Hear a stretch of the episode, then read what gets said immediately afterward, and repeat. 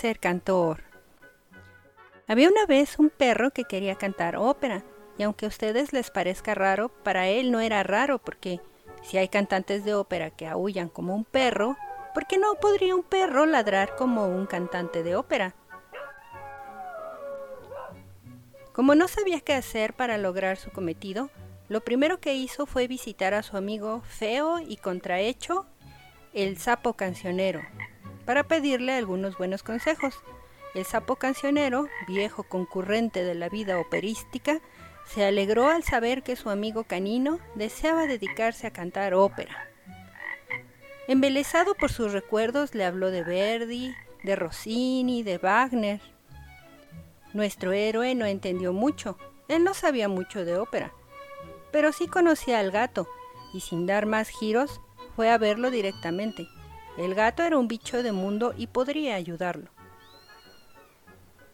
El gato le dijo que de ópera no sabía prácticamente nada, que él prefería el rock and roll, pero que si su idea era convertirse en un afamado cantante, lo que tenía que hacer era conseguirse un representante artístico y que para eso no había nadie mejor que la rata.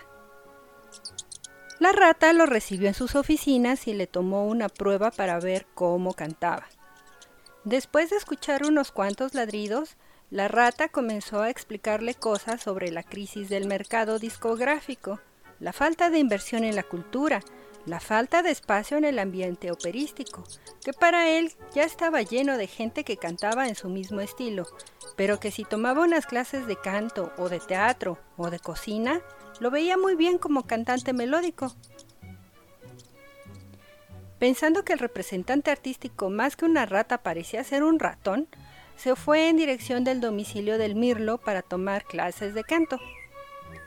El Mirlo le habló durante horas y horas sobre toda su carrera artística, de que la gente no hacía las cosas correctamente y de que él era el poseedor de la verdad absoluta en cuestión musical.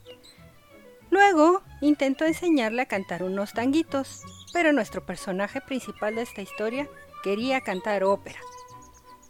Finalmente el can, cansado de dar vueltas y no encontrar su camino, decidió volver a su casa y hacer naranjas con su carrera artística. Y color incolorado este cuento se ha terminado. Esta historia nace a partir de la lectura del libro francés en tela para bebés Jardin Le Chien.